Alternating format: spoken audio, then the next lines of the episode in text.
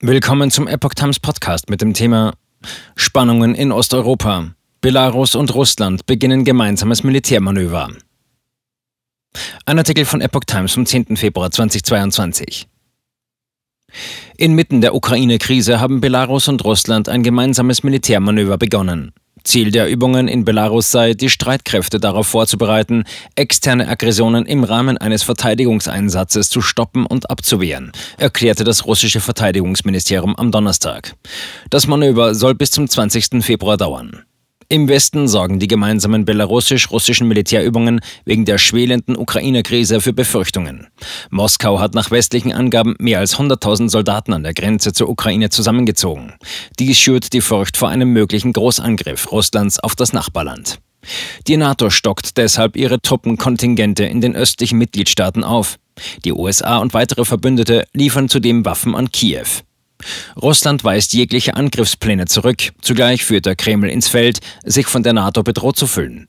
Von dem Militärbündnis sowie von den USA fordert Staatschef Wladimir Putin umfassende Sicherheitsgarantien. Westliche Vertreter forderten zuletzt immer wieder einen Abzug der russischen Truppen aus dem ukrainischen Grenzgebiet sowie aus Belarus. Putin ist der wichtigste Verbündete des international weitgehend isolierten belarussischen Machthabers Alexander Lukaschenko.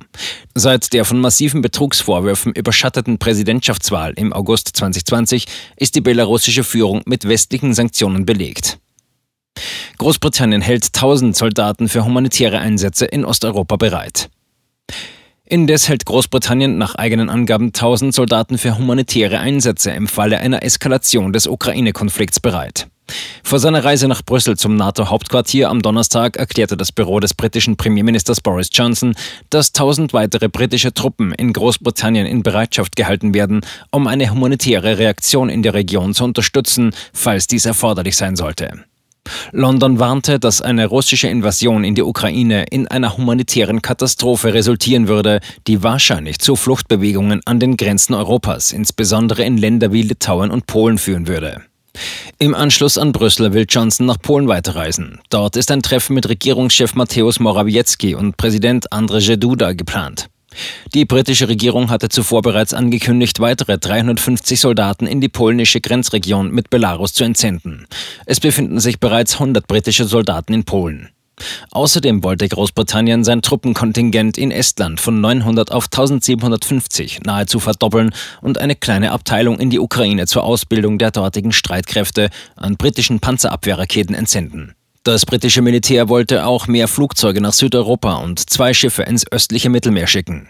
Wegen der Furcht vor einem Angriff Russlands auf das Nachbarland stockt die NATO die Truppenkontingente in den östlichen Mitgliedstaaten auf. Die USA und weitere Verbündete liefern zudem Waffen an Kiew.